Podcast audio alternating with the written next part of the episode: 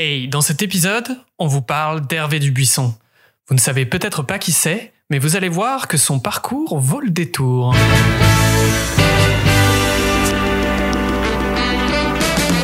Bienvenue à toutes et à tous, vous écoutez Les Mains au panier, je suis Dimitri, et avec moi, comme à chaque épisode, le blanc qui saute au-dessus des maisons pavillonnaires, François. Comment vas-tu?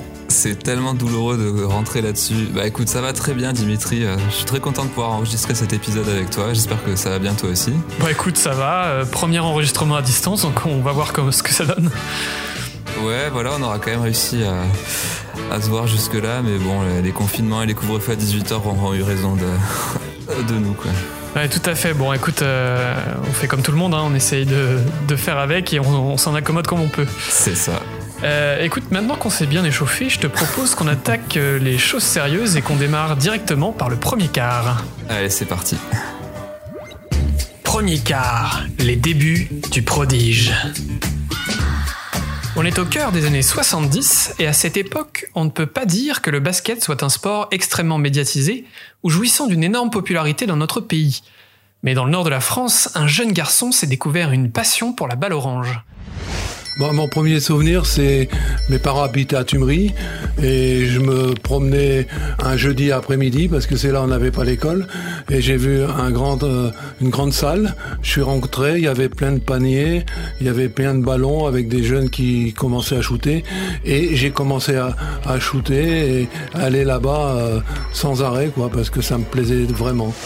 Sans même avoir touché le moindre ballon en match, le jeune Hervé Dubuisson écrit déjà sa légende. Et ouais, en 72, à seulement 14 ans et quelques mois, Hervé signe déjà son premier contrat dans un club de première division. Donc c'est un record de précocité qui a jamais été égalé. Il intègre l'effectif de l'AS Denain-Voltaire. À cette époque, on parle même pas de joueurs professionnels, mais bien de semi-amateurs. Et en plus, comble du hasard, hein, il va débuter par un match européen. Tranquille, le gamin, et il attaque direct euh, en Ligue des Champions. Ouais, c'est clair. Donc à 14 ans et 10 mois, il devient le plus jeune joueur à disputer un match de Coupe d'Europe. Euh, Denain affronte les Luxembourgeois de Steinzel et euh, Hervé va vite comprendre où il met les pieds puisque pendant le match, Jean de Gros, le meneur emblématique des années 60 et cadre de l'équipe, lance à l'entraîneur Jacques Fievé mais sors-le, ce petit con, il va nous faire perdre. et directement Hervé va jouer au billes plutôt. Donc bon, ça donne le ton, le, le gamin est plongé dans l'ambiance et il va quand même réussir à scorer 10 points. Ouais, C'est pas mal. plutôt sympa. Vraiment, vraiment pas mal. Franchement, ouais, un bon début. Et puis quelques mois plus tard, lors de la reprise de la saison, il devient à 15 ans et 2 mois le plus jeune joueur du championnat. Oui, et je pense que on peut dire que ça n'arrivera plus puisque le, le basket s'étant bien professionnalisé, euh, voir un joueur débarquer à 14 ans, euh, je pense que ce serait quelque chose d'extraordinaire. Ah ouais, non, je pense que c'est impossible. Euh, Même Ricky Rubio, il a attendu d'avoir 16 ou 17 ans, donc je pense que dans ce record-là, il, il tombera jamais. ouais. Oui, à moins de voir un- peut-être un Michael Jordan débarquer euh, de nulle part, euh, je pense que ça sera compliqué. Ouais. euh, de notre vivant, je pense qu'on verra pas. En, tout- en tout cas, euh, en première division, il prend vite ses marques en impressionnant les observateurs. Et ses bonnes performances euh, sont récompensées. Ouais, parce que c'est déjà un scoreur d'exception avec un très très beau shoot. Il va attiser un petit peu toutes les convoitises hein, des grands clubs euh, nationaux, mais aussi des recruteurs des universités américaines pour jouer en NCA. Donc bon, je rappelle qu'on est quand même dans les années 70, donc c'est pas banal que les Américains s'intéressent à un Frenchie, euh, à un Frenchie du Nord. Donc ouais, c'est un intérêt qui est jamais vu pour l'époque. Bon, pour l'instant, il va pas donner suite parce que ça lui paraît absolument irréel. En même temps, faut se mettre à sa place, euh, on, on comprend. Il vient de quitter sa famille, de trouver son équilibre à Denain. Alors bon, quitter la France, euh, là, ça fait ça fait un petit peu trop. Quoi. Oui, surtout qu'il vient pas d'un milieu social euh, particulièrement euh, aisé où il pourrait maîtriser l'anglais à 14 ans, donc pour lui, ça fait énormément de changements au final. Ouais, c'est ça, ça fait un petit peu trop, donc il- je pense qu'il va, il doit se garder ça dans, dans un coin de la tête pour un petit peu plus tard, si jamais ça se, ça se représente. En tout cas, il attaque sa première sélection en équipe de France à 16 ans et 9 mois. Euh, donc bon, bah, ça devient le plus jeune international français de tous les temps, un record toujours intact. Là, c'est pareil, ça bougera absolument pas. Oui, parce que maintenant, les jeunes passent euh, plutôt par les équipes jeunes de la sélection. Bah oui, tout à fait. Ouais. Alors arriver, euh, c'est ça, propulsé en senior. Je pense que on, on reverra pas ça de sitôt. Ouais. Et il devient en plus rapidement titulaire. Euh, poste qui ne sera jamais remis en cause jusqu'à sa retraite internationale. Donc c'est quand même la classe, quoi. Le gars à 16 ans, il arrive et il est titulaire. Ouais, ça en impose en tout cas. je sais pas. Ouais, je, je sais pas qui étaient les autres joueurs de l'équipe, mais ça a dû leur faire mal quand même. ouais, c'est clair. Euh, en tout cas, après son éclosion en terre nordiste, Dubuisson pose ses valises au Mans. Ouais, en 75, donc à 18 ans, Hervé est convoité par de nombreux clubs français et il fait le choix de rejoindre la Sarthe.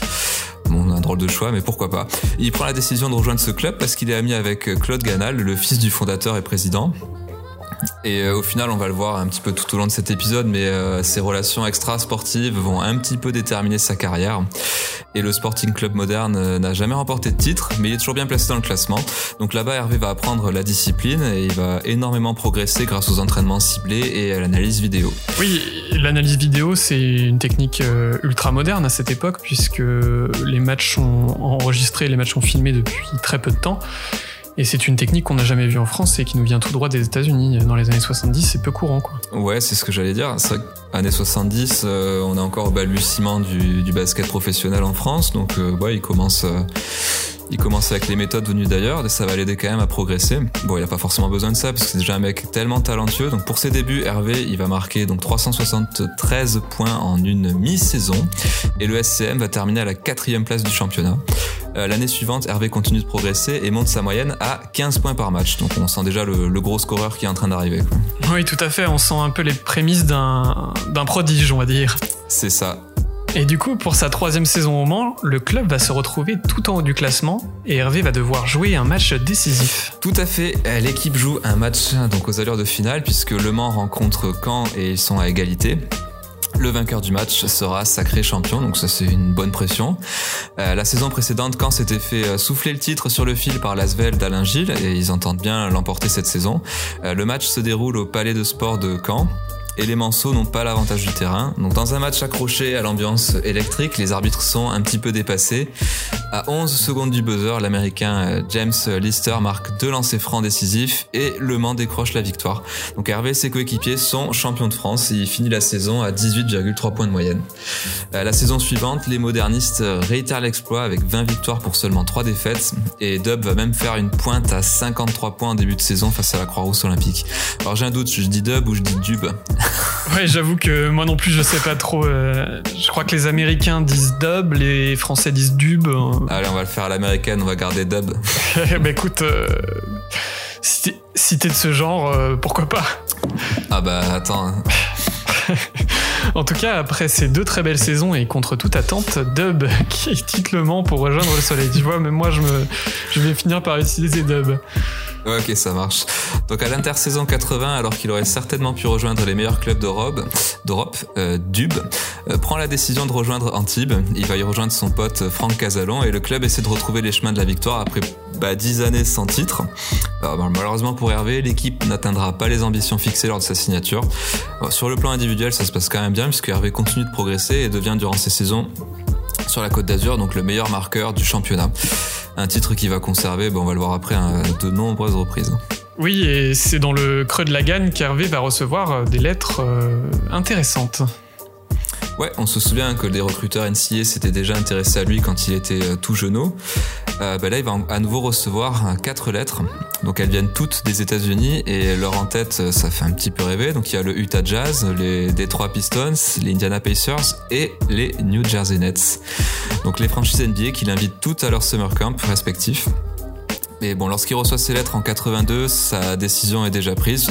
Il va rester en France. Le Stade français donc lui a fait une très belle proposition. Et Paris le fait davantage rêver que les États-Unis. Mais il se garde quand même la possibilité d'y aller. Oui, oui, euh, oui, tout à fait. En tout cas, un, très bon début de carrière qui laisse présager un avenir radieux. Avant de parler de son aventure parisienne, on va prendre l'avion direction les États-Unis. Alors bouclez votre ceinture et préparez-vous pour le décollage. Deuxième quart, le rêve américain. 1984 est une année incroyable pour le basket. La finale Lakers-Celtics entre Magic Johnson et Larry Bird vient de rentrer dans les annales. La draft qui va suivre est probablement l'une des meilleures de l'histoire, et Michael Jordan s'apprête à enfiler le maillot des Bulls. C'est aussi durant cet été que se tiennent les Jeux Olympiques de Los Angeles, et dans ces Jeux qui se jouent au Forum d'Inglewood, on retrouve Hervé avec l'équipe de France. Les Bleus se sont qualifiés pour la première fois depuis 1960. Ouais, donc ça fait 24 ans qu'ils attendaient d'y retourner et euh, bon, le moins qu'on puisse dire, c'est qu'ils vont y aller un petit peu en touriste, quoi. Alors, ils ont montré de belles choses l'année précédente en terminant à la cinquième place de l'Euro de basket, qui se joue à domicile. Euh, bon, l'équipe de France a déjà montré hein, ses limites face aux places fortes du basket européen, en perdant contre les Yougos, l'Espagne, en se faisant dominer par les Italiens. Donc elle arrive quand même à obtenir son Golden Ticket pour Los Angeles lors du tournoi pré-olympique qualificatif qui a également lieu en France. Donc c'est un peu l'alignement des planètes. Et Dupe va grandement contribuer à cette qualification puisque à 26 ans il est euh, on va dire au milieu de son prime, de son prime. sa stratégie de l'époque, c'est la meilleure défense, c'est l'attaque. Donc les mecs vont faire qu'attaquer et il va le prouver dans un match contre les Belges qui va aller en double prolongation et lors duquel il va inscrire 33 points pour mener la France à la victoire. Donc on va dire globalement à cette époque Hervé fait partie des cinq meilleurs joueurs européens. Donc on retrouve euh, Nikos Galis, le grec, Drazen Petrovic, le croate, euh, Dragan Kisanovic, le serbe, et puis son partenaire en club, Juan Antonio San Epifanio, euh, l'espagnol. Et pour cette édition des JO, les tricolores vont se retrouver avec un groupe difficile avec des adversaires qu'on pourrait qualifier de plutôt sérieux.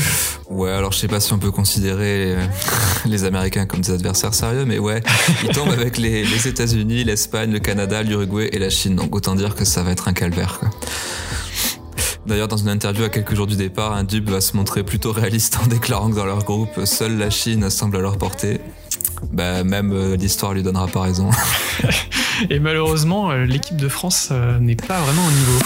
Non, non, non, on, avait dit au début de l'épisode hein, que le basket en France, c'est encore un côté euh, semi-amateur. Bon, voilà, ce sera carrément le côté amateur qui va ressortir euh, dès leur arrivée à l'aéroport, puisque la veille, donc euh, Jean-Michel Sénégal, le capitaine de l'équipe, a demandé à la fédération donc le dress code, ce à quoi on lui a répondu, c'est comme vous voulez les gars. donc lorsque les joueurs se retrouvent en attendant l'avion, donc certains sont en short, chemise à fleurs, là où les autres sportifs des fédérations sont plutôt en costume ou à minima en survêtement de la fédé. Donc euh, clairement, il y a un gros manque de discipline. Lors des stages de préparation, donc les joueurs profitent du laxisme du staff pour faire le mur et faire la fête euh, toute la nuit. Donc euh, eux, ils profitent bien de leurs Jeux Olympiques. Et bon, bah, ce laxisme de la fédération, ça va se faire pleinement ressentir à leur arrivée donc à Los Angeles puisque les joueurs sont livrés à eux-mêmes. Le président de la fédération n'est pas sur place, l'assistant coach et aussi le préparateur physique. Et pire, c'est un des médecins du staff qui n'a pas la bonne accréditation, accréditation pour euh, accéder au village olympique et donc aux joueurs. Ouais, donc euh, on sent bien le, le, gros manque de préparation. Ah ouais, non, les mecs ils arrivent un petit peu, ils sont parachutés là-bas euh, en leur disant vous vous débrouillez les gars, vous essayez de faire bonne impression. Et manque de peau, bah, il y a en plus une mauvaise ambiance avec le coach qui va priver donc certains des meilleurs joueurs de match pour des euh. Alors on ne peut pas vraiment dire qu'il s'agisse d'une compétition mémorable pour l'équipe de France, mais on peut tout de même évoquer la bonne performance de Dubuisson. Ouais, même si ça commence pas super bien pour lui. Donc pour le premier match de l'équipe de France, euh, donc tout se joue, on rappelle, au forum d'Inglewood, qui fait ça le comble. Et donc parmi les 15 000 spectateurs, il y en a beaucoup, beaucoup qui sont venus voir jouer le phénomène dont tout le monde parle aux États-Unis. Donc celui que le journaliste italien Giorgio Gandolfi a surnommé le blanc qui sautait au-dessus des buildings. Oui, d'où la, oui, la référence du début de l'épisode pour ceux qui l'avaient pas compris. Voilà, il est un peu plus ambitieux que des, que des résidences pavillonnaires, mais bon quand même. Voilà, donc lors de l'échauffement, donc Hervé, il enchaîne les shoots avec euh, beaucoup de facilité et euh, il va un petit peu s'enflammer pour faire plaisir à son public et donc s'est lancé pour aller dunker. Euh, voilà, pour se montrer à, la hauteur de sa réputation. Sauf qu'au lieu de lâcher le cercle, il va s'y suspendre et entraîné par son élan, il va s'étaler sur le sol. résultat, un énorme hématome et une douleur qui a probablement dû l'handicaper pour le reste de la compétition. Bon, malgré la douleur, Hervé va jouer tous ses matchs et finir sur une moyenne, bah, on va dire décevante pour lui par rapport à ses standards, de seulement 12 points. Il va quand même se faire un petit plaisir à 18 points face aux Américains, histoire de marquer le coup. Il y avait quand même Jordan, Patrick Ewing, Chris Mullin et Sam Perkins mais euh, dans ce qui va rester la pire défaite de l'histoire de l'équipe de France, puisqu'ils vont s'incliner 120 à 62. Ouais, ça fait mal. Ça fait très très mal. Et alors finalement, la France ne va gagner qu'un petit match euh, dans cette compétition, et ce sera pas contre la Chine, non, ce sera seulement contre l'Égypte. Et elle va finir avant-dernière de la compétition, après avoir perdu contre toutes les équipes de sa poule et contre le Brésil d'Oscar Schmidt. Oui, donc euh, pas un très bon bilan, on va dire. En tout cas, après les JO, Dube ne rentre pas immédiatement en France puisqu'il file à Princeton. Alors c'est un peu étonnant, euh, Princeton. Est-ce que tu peux nous en dire un peu plus? Parce que ça, ça paraît bizarre. Ouais, ouais, ouais. Il y va pas pour faire des études, mais il y va bien pour jouer au basket puisqu'il a reçu une invitation à nouveau au summer camp des New Jersey Nets. Et ce coup-ci, il va profiter bah, de l'occasion puisqu'il est déjà sur place aux États-Unis pour aller faire le test. Donc il s'était fait repérer euh, lors d'une finale d'un tournoi avec le Stade Français où il avait inscrit 46 points, dont 7 paniers à 3 points. Donc voilà, grosse gâchette. Et il va signer un contrat minimum en juin avec l'accord du Stade Français. Et donc le 10 août, sans attendre la cérémonie de clôture des Jeux Olympiques, euh, Dube s'envole pour New York. Oui, et on peut dire que, ça, que tout ça, ça s'inscrit dans la stratégie des Nets de l'époque qui est de démarcher des talents étrangers. Ouais, tout à fait. Les Nets sortent de leur meilleure saison en NBA puisque l'équipe a terminé à la sixième place de la conférence Est et a réussi à passer le premier tour des playoffs pour la première fois depuis son arrivée dans la ligue huit ans plus tôt. Donc euh, ils sont plutôt en, ascension. Et donc le staff cherche désespérément à se renforcer pour dépasser leur plafond de verre. Et les bonnes performances lors de la saison 83-84, bah, ça leur a pas permis d'obtenir mieux que le 17e choix de la draft 84. Du coup, ils vont se tourner vers l'étranger pour aller dénicher des pépites euh, prêtes à contribuer euh, directement hein, à leur équipe. Et donc les Nets vont aussi drafter en 131e position, donc soit le sixième tour de draft, la légende brésilienne Oscar Schmidt. Punaise, il s'est fait drafter vraiment super loin le coco. Oui, après, il faut dire qu'à cette époque-là, on n'a pas vraiment eu de stars étrangères qui ont marqué euh, l'histoire de la ligue, donc forcément les scouts vont souvent leur préférer leurs homologues de NCAA. En tout cas, au Summer Camp, euh, Dub va découvrir la dureté du basket professionnel aux États-Unis. Ouais, ça va un petit peu changer par rapport à l'ambiance euh, Jeux Olympiques avec l'équipe de France, euh, village vacances. Donc là, non, les joueurs qui sont présents dans ces camps d'entraînement, ils jouent leur place en NBA, donc ils se donnent à 200%. C'est une chance de c'est une ambiance pardon de chacun pour soi qui règne. Euh, d'autant que les joueurs américains voient d'un très très mauvais œil ces étrangers qui débarquent et qui viennent leur prendre leur job. Donc pendant une semaine, aucun Américain va lui adresser la parole. Donc c'est sympa pour Hervé. Mais il va commencer à sympathiser avec euh, Oscar Schmidt. Et durant le camp, euh, Dub va jouer 5 matchs, 2 contre New York, 2 contre Philly et 1 contre Washington. Donc Hervé est en compétition avec Mike, sur le poste d'arrière et il ne va starter que le dernier match. Et malgré une indigestion et des stats un peu en dessous de son niveau, il joue avec peu de déchets et se retrouve même à bien défendre, chose qui n'était pas euh, du tout sa spécialité. Il fait forte impression et est retenu parmi les 12 meilleurs joueurs, mais aucune décision ne lui est communiquée. Apparemment le coach aurait été agréablement surpris par ses performances nettement supérieures à ce qu'il avait montré lors des JO, mais il aurait déploré sa formation à la française, ouais, le côté euh, semi-amateur. Quoi. Oui, c'est ça, et puis il a déploré un peu le manque de... Comme... De discipline. Ouais, de discipline, et puis aussi le manque de, qualité physique euh, qu'on retrouve chez les joueurs de, de NCAA. En tout cas, à cause des différences culturelles et du manque de garantie, Dube plie les Gaules et rentre au pays. Ouais, la camaraderie, l'esprit d'équipe, c'est une composante trop importante pour Dub et ce qu'il retrouve pas du tout aux États-Unis où il y a une approche vraiment très individualiste du sport. Donc comme le club ne lui garantit pas son contrat, Hervé prend la décision de ne pas signer et de rentrer en France où il adore sa vie parisienne. Donc bon, on est quand même passé à côté d'un moment d'histoire où il aurait pu devenir le tout premier français euh, sous contrat en NBA. Bon, ça s'est pas fait, il va falloir attendre quelques années. Hein. Je pense que Hervé serait né 15 ans après, euh, il aurait été en NBA, quoi. Il n'y a pas de souci là-dessus. C'est la mi-temps, l'occasion parfaite pour nous de faire un petit détour par le top 5 du jour.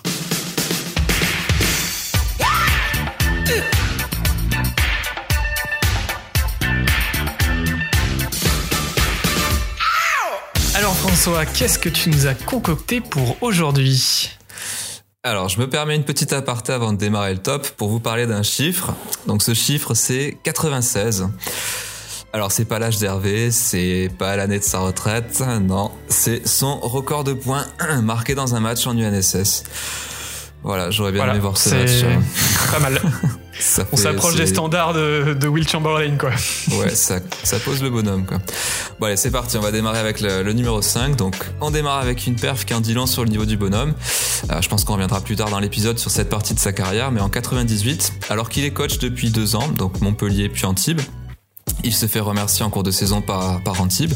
Donc pas de souci, hein, le monsieur il rechausse, il rechausse ses sneakers et il va proposer ses services à Montpellier sans rancune aucune. Et ben dans une rencontre face à Besançon, alors qu'il a tout de même 41 ans, il va scorer tranquillement 30 points perf qui viendra ponctuer, donc 25 ans au plus haut niveau. C'est une longévité incroyable et c'est, vous vous en douterez, un record. Ouais, excellent. ouais, c'est en 41 ans faire ça, c'est fou quoi. Ouais, c'est dingue. Euh, en quatrième position, donc à 36 ans, Dub réalise une perf XXL au All-Star Game de Pro A le 6 mars 1994. Il va planter 30 points à 10 sur 18 au tir, dont 7 sur 10 à 3 points. Donc malgré la courte défaite 110-108 face à la sélection étrangère, il va être élu MVP du All-Star Game. Un trophée individuel de plus donc dans son armoire qui est déjà bien rempli. À la troisième position, euh, j'ai pris un mano à mano plein de suspense face à un autre Mozart du basket. Euh, c'est son duel avec le regretté Drazen Petrovic, autre joueur éphémère des Nets. Et c'est un duel qui, qui, vaut le coup d'œil. Donc en cette soirée de décembre 1986, la France va battre la Yougoslavie 111 à 105, mais il y a un match dans le match puisque Dub va planter 33 points et Petrovic 38 dans un vrai duel de pistoleros. Il y a, il y a des images de ce match qui sont disponibles sur YouTube. Franchement, n'hésitez pas à regarder parce que c'est déjà on a l'impression de voir le, basket actuel, quoi. Ouais, que c'était. Euh, ouais, surtout que c'est commenté par euh, Patrick Montrel, je crois, et et du coup. Euh, ah ça, j'ai pas, j'ai pas retenu cette partie-là. et en tout cas, entendre parler de ce match pour des dunks, ça fait bizarre. Ah ben, on est en 1986, mais les gars vont passer en fait leur temps à tirer, à tirer à trois points. Enfin, c'est, assez dingue avec une, une jolie adresse. c'est un peu là aussi où on se dit que, bah, en fait, du, du Buisson aurait pu marquer l'histoire des Nets comme Drazen l'a fait, même si euh, bah, il n'a pas une très longue carrière à cause de son accident d'avion, mais, en tout cas, on pourrait s'imaginer qu'ils auraient pu avoir des destins similaires. Ah ouais, complètement. C'est rigolo d'avoir d'ailleurs hein, cette espèce de destin croisé hein, entre Dub qui aurait pu être euh, le, le chouchou des Nets façon Petrovic, mais bon, ça c'est pas fait. C'est l'histoire était tout autre et Petrovic a aussi eu euh, une belle carrière avec avec les Nets. Donc en numéro 2, c'est euh, son plus haut total de points en carrière, donc atteint lors de la saison 88-89 avec 55 points dans une victoire face à Tours sous le maillot de Boulogne-le-Valois. Donc cette saison-là, Dupe finira à 22,7 points par match. Il va terminer avec 20 euh, points marqués, euh, donc 20 points ou plus marqués, donc 20 fois, et avec en plus de ses 55 points, deux pointes à 40 points dans la saison. Ouais, c'est c'est la grosse gâchette. Et ouais, il, domine quoi. Voilà, et donc en numéro 1, c'est euh, vraisemblablement donc sa performance la plus légendaire, celle qui sera le plus difficile à détrôner. Ce sont ses 51 points contre la Grèce de Nikos Galis le 21 novembre 1985 à Cœur de Ville. Euh, là aussi, il y a des vidéos, il y a, des vidéos qui existent. Donc c'est un petit peu bizarre de voir un match de l'équipe de France dans un gymnase euh, d'une toute petite ville comme ça où il y a quasiment pas de spectateurs mais euh, il y a quand même du gros niveau sur le terrain. Donc sa ligne de stats, c'est 6 sur 11 à 2 points, 11 sur 21 à 3 points. 11 sur 21 dans un match comme ça, enfin c'est juste dingue. 6 sur 7 au lancer. Et malheureusement, c'est ouais, une petite amertume, ce sera une défaite au bout puisque la France s'écroule dans les dernières minutes et perd ce match 130 à 126.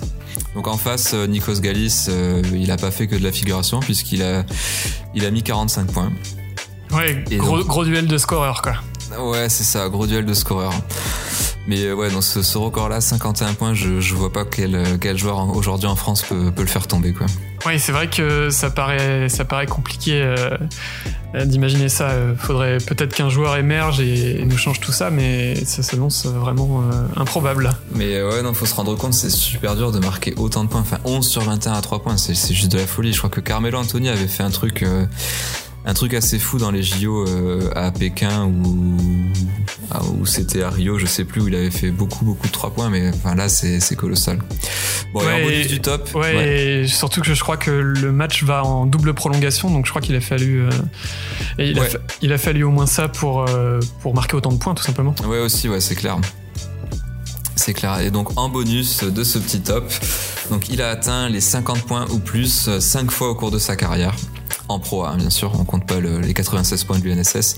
Donc ça fait de lui aujourd'hui encore le meilleur marqueur de l'histoire du championnat. Voilà, Hervé, c'est la classe. Ouais, c'est clair. Mais écoute, euh, merci François pour euh, ce top 5 savoureux. Je te propose qu'on passe au troisième quart. Yes, reprenons le match. Troisième quart, Paris s'éveille. Après ces deux titres de champion consécutifs avec les modernistes, Hervé Dubuisson rejoint le Stade français. Le club a une réputation un peu bling-bling entre assemblage de stars et jet-setisation de ses joueurs. Sa venue d'ailleurs va cristalliser beaucoup d'attentes. Oui, puisqu'à 25 ans, il a déjà près de 150 sélections en équipe nationale et euh, deux titres de champion de France. Donc c'est pas n'importe qui qui arrive et qui pose ses valises dans le club. Il est plus considéré comme l'espoir ou le prodige, mais bien comme le meilleur shooter du championnat. Donc forcément, beaucoup d'attentes vont peser sur ses épaules. Oui, et on peut dire que son arrivée à la capitale se fait d'ailleurs grâce à un transfert à la mesure de ses attentes. Ouais, un transfert record dans le basket français. Euh, on parle d'une cinquantaine de millions de francs. Donc ouais, c'est quand même sympa. Hein. À l'époque, euh, on est quoi? On est en quelle année On a dit? 80, 85 par là? Donc ouais, ouais, même avant, puisque c'est avant qu'il qu'il participe au JO, donc on doit être en 83-84, je pense. Ouais, ça fait une somme rondelette. Alors je sais pas si on parle d'anciens francs, hein, mais c'est quand même sympa. Alors il va toucher le salaire le plus conséquent, un salaire plus conséquent qu'auparavant, et en plus de ça, il est logé par le club dans le 16e, et il dispose de deux voitures, une Citroën prêtée par l'équipe de France, et un Fiat cadeau du stade. Sympa. Ouais, c'est sympa, il se met bien comme on dit. Ouais. En, tout cas, euh, cette vie confortable n'empêche pas les ambitions du club. Non, non, non, le stade vise la plus haute marche euh, du championnat et cherche à être compétitif sur la scène européenne. Donc pour ça, le club, il a pas lésiné sur le recrutement. Il va récupérer le coach Mike Perry, venu tout droit du championnat universitaire américain. Donc sa spécialité, c'est le recrutement. Euh, il va justement faire venir Jean-Luc Deganis, fort défenseur et double vainqueur de la Coupe Korak avec euh, Limoges, qui se trouve être un bon copain d'Hervé. Et puis surtout deux Yougoslaves champions olympiques en 1980, donc il y a Dragan Kisanovic, considéré comme la meilleure gâchette européenne, et le pivot Radko Rodovanovic. Oui, et là, on peut se poser la question de comment ce groupe va, pouvoir fonctionner, parce qu'on on a quand même un gros assemblage de stars et c'est pas gagné. Bah, ça fait pas mal, ça fait pas mal d'ego euh, effectivement sur le terrain et malheureusement la mayonnaise ne réussit pas à vraiment prendre. Euh, Dub et Kika jouent bien ensemble, mais les égos ont du mal à cohabiter, notamment au niveau du temps de jeu. Et euh, le coach qui lui est habitué à la rigueur américaine trouve que les joueurs euh, ne bossent pas assez, sont un peu trop feignants, et il raconte qu'ils ont été obligés de mettre en place des amendes pour lutter contre les retards. Et mis à part les deux Yougoslaves, aucun autre joueur ne fait d'heures sub. le cliché. en tout cas, euh, en tout cas, c'est une entente plutôt mitigée avec le, avec le coach de l'équipe. Ouais, il y a quand même un respect mutuel entre Perry et Dubuisson mais leur relation est euh, conflictuelle. Hervé, qui n'aime pas spécialement les méthodes de son coach, va à plusieurs reprises défier son autorité. Donc à part ça, c'est peut-être en partie euh, grâce à Mike Perry hein, que l'on doit le passage d'Hervé en NBA, puisque c'est grâce à ses connexions que le coach se fait envoyer les matchs de NBA en cassette et Dub lui emprunte régulièrement. C'est peut-être ça qui lui a donné envie d'aller tenter sa chance avec les Nets, malgré tout avec la qualité des joueurs qui l'entourent, Dub va briller euh, tout de même sur le plan individuel. Ouais, il devient quand même le meilleur marqueur pour la cinquième année consécutive. Mais euh, malgré ça, donc la saison 1984 est collectivement décevante. Hein. Le Stade français ne finit qu'à la quatrième place du championnat. Et malheureusement, les années suivantes ne seront pas mieux, au contraire. Donc malgré tout, Dubuisson se sent très bien au Stade français, adore l'ambiance familiale du club, notamment les dîners après les matchs. Et il aime aussi sa vie parisienne où il peut être à la fois star et anonyme. Oui, malheureusement pour lui, cette aventure va s'arrêter de manière prématurée. Ouais, en 86, donc la ville de Paris décide de retirer son soutien à l'un des deux clubs de la capitale. Donc pour simplifier la décision, le club qui aura les moins bons résultats devra fermer ses portes. Et malheureusement, à un point près, donc le Racing finit devant le stade et les joueurs sont contractuellement libérés. Euh, fait le choix de rester dans la capitale et signe au Racing. Mais euh, l'ambiance n'est plus du tout au rendez-vous, c'est le début des années fric et du basket business. Oui, et la saison 92-93 va d'ailleurs marquer la fin de sa vie euh, parisienne. Le Racing devient le PSG Racing Basket. Tiens, tiens, effectivement, ça fait un peu plus bling bling. Et euh, l'objectif de la direction est clair, hein, c'est rajeunir l'effectif, couper les plus gros salaires. Du coup, Dub en paye les pots cassés et tout simplement licencier en plein mois de juillet, alors que les recrutements des autres clubs sont bouclés. Ah bah c'est sympa. Ouais, sympa comme tu dis. Après 11 ans passés dans la capitale, Hervé quitte son club par la petite porte, mais l'artilleur n'a pas encore déposé les armes. Quatrième quart, la révérence d'une légende. Après Paris, Hervé, qui n'avait pourtant plus rien à prouver, aurait pu mettre un terme à sa carrière. Mais l'appel du terrain était trop fort. Si les clubs ne se sont pas bousculés pour démarcher Hervé, le promu Sceaux va tenter sa chance et lui proposer un contrat. En une année, Dub va passer de chômeur à All-Star. La classe, et en plus il a rien perdu de sa superbe. Donc l'avantage d'avoir un jeu basé sur un shoot d'élite, c'est qu'on peut toujours être efficace à l'approche de la quarantaine. Et Asso, il va retrouver l'ambiance familiale de ses débuts, là où il se sent le mieux, et il va complètement trouver sa place et s'épanouir dans cette structure. Il finit la saison sur une moyenne de 21,4 points par match, deuxième meilleur marqueur de la saison, euh, derrière son remplaçant au Racing, Yann Bonato. Bon, l'équipe est éliminée en playoff par Lasvel, hein, qui est coaché par son pote Grégor Beugnot. Donc cette très bonne saison lui permet d'être un sélectionné au All-Star Game que j'ai évoqué donc euh, dans mon top 5. Oui, et on vous laisse apprécier sa réaction après avoir été nommé MVP du match. Il ne faut pas oublier qu'au mois de juillet j'étais au chômage. J'ai eu la chance d'avoir une équipe qui m'a fait confiance. J'étais sélectionné pour les All-Star Games. Et quand j'entends tout, tout le public scander mon nom, c'est la plus belle des récompenses. La plus belle des récompenses pour le plus beau des joueurs, cœur de junior, Hervé Dubuisson.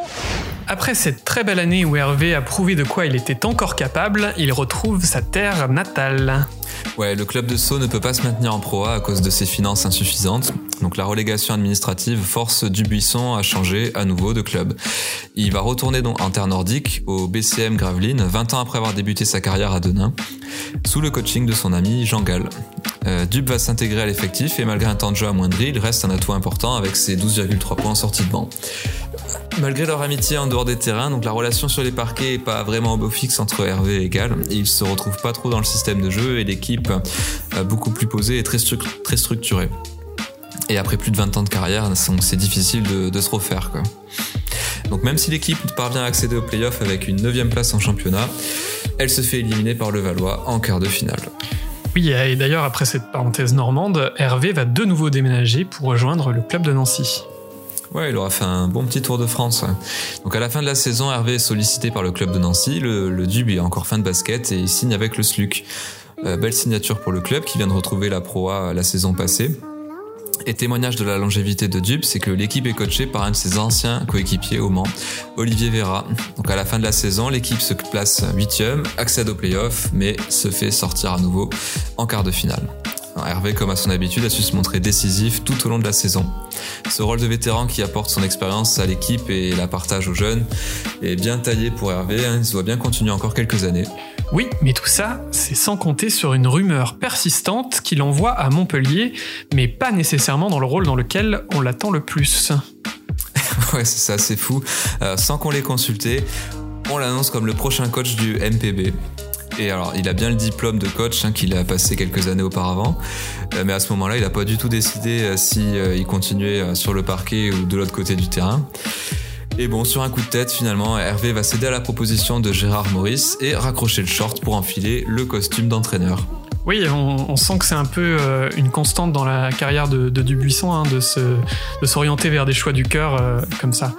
En tout cas, Personne ne l'attendait dans ce rôle et d'ailleurs peu sont ceux qui croient au succès de cette reconversion instantanée. Ouais, il n'a pas vraiment la, tête de l'emploi, hein, puisqu'on pense que sa gentillesse naturelle va l'empêcher de mener euh, une équipe de joueurs. Mais il n'est pas du tout du genre à se laisser arrêter par Léon Di. Donc, 9 euh, la saison précédente, les Montpellierins décrochent la 7 place cette saison et ils s'arrêtent en quart de finale des playoffs. Des résultats qui sont très prometteurs pour un coach rookie qui pourrait encore jouer. Alors malgré ses bons résultats, il ne va pas réussir à se mettre d'accord avec la direction de son club pour la prolongation de son contrat et son ancien club d'Antibes lui propose des meilleures contreparties. Ouais, coach Dubuisson signe un contrat de 3 ans chez les Sharks et retrouve la Côte d'Azur qu'il affectionne tant. Euh, lors de la première saison sur la Côte d'Azur, Hervé ne renouvelle pas les bonnes performances de Montpellier et malheureusement le club termine avec une décevante 11e place. Euh, en coulisses, ça va pas beaucoup mieux, les relations avec le reste du staff sont assez compliquées et les gens sont plutôt nostalgiques de la période Jacques Monclar qui avait réussi à mener les Sharks au titre en, en 95. Donc il voit plutôt Hervé comme un espèce de parisien qui n'a rien à faire là. Donc, c'est ce que je disais tout à l'heure, il se retrouve euh, remercié au cours de sa deuxième saison. Oui, d'ailleurs, il y a des anecdotes assez, assez improbables à ce sujet. Il va, il va retrouver des, mots dans ses poches à la fin des entraînements qui vont le, le sommer de, dégager d'Antibes. Ouais, belle ambiance, ouais. ouais. En tout cas, tu l'as évoqué brièvement dans ton top 5, mais suite à ce limogeage, Hervé reprend le rôle de joueur à 41 ans pour la fin de saison. Ouais, c'est ce que je disais tout à l'heure. Hein. Hervé euh, va se rapprocher de son successeur à Montpellier et euh, grâce à une dérogation de la LNB. Donc normalement c'est impossible de cumuler euh, le rôle de joueur et d'entraîneur. Il va quand même euh, réussir à bah, intégrer l'équipe. Et donc lors du match Montpellier-Antibes, il va se venger de son éviction en inscrivant les 12 derniers points de la rencontre et en faisant gagner euh, le MPB face aux Sharks. Ouais, c'est marrant d'ailleurs parce que euh, il va raconter qu'à la fin du match, euh, bah, les, joueurs de les joueurs d'Antibes étaient un peu dégoûtés parce qu'ils ont dû venir le, saluer et le féliciter pour euh, bah, pour ses bons résultats quoi. Donc ça fait un peu mal. Et, pour le coup, bah, lui, il a pris une certaine fierté quoi. Ah ouais, je pense que c'est assez cocasse et plutôt inédit comme situation.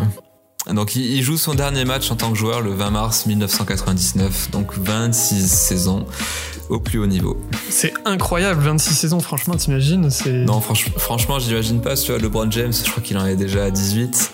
Ouais, et puis tu prends Vince Carter qui a fait le plus de saisons, je pense qu'il en a fait 21 ou 22, je sais plus. Euh. Ouais, 21, ouais, ouais, non, c'est ça, il, en est, il a fait 21 saisons. Incroyable, franchement. Et euh, ouais, non, c'est fou, franchement, 26, c'est dingue. Bon, en ayant commencé à 14 ans, ça, ça aide aussi. Oui, oui, bien sûr, mais. mais il fallait commencer à 14 ans déjà. Nancy croit en son potentiel de meneur d'hommes et il retrouve la Lorraine dès le début de la saison suivante. Ouais, première saison qui est celle du rodage. Donc le SLUC termine à la dixième place, mais euh, tout au long de la saison, l'équipe a montré une belle progression. Euh, Dub est très respecté des joueurs avec qui il s'entraîne encore parfois, mais il partage euh, son expérience, leur transmet sa, sa légendaire confiance en lui. Il instaure une culture proche de sa personnalité, donc décontractée, mais très impliquée sur le parquet. Oui, c'est d'ailleurs cette philosophie qui va leur permettre de remporter des matchs dans le Money Time. Ouais, donc ils vont enchaîner les bons résultats et vont réaliser plusieurs hold-ups. Ça va leur permettre de décrocher une place en Coupe Korak, la même compétition qui avait vu les débuts professionnels de Dub. Voilà, la boucle est bouclée. L'avenir s'annonce radieux pour Hervé, puisque la direction de son club lui a annoncé que son contrat allait être renouvelé pour deux ans. Et sur le plan personnel, Hervé, le coureur de jupons notoire, semble prêt à se caser avec sa compagne de l'époque. Ouais, euh, bon, c'est là que le drame va arriver. Donc malheureusement, après un dîner chez sa compagne, un terrible accident va frapper Hervé. Alors qu'il n'est plus qu'à quelques centaines de mètres de chez lui, une voiture le percute. Hervé se relève, il est sonné, et avant qu'il ait eu le temps de réaliser ce qui lui est arrivé, euh, la voiture le percute une deuxième fois.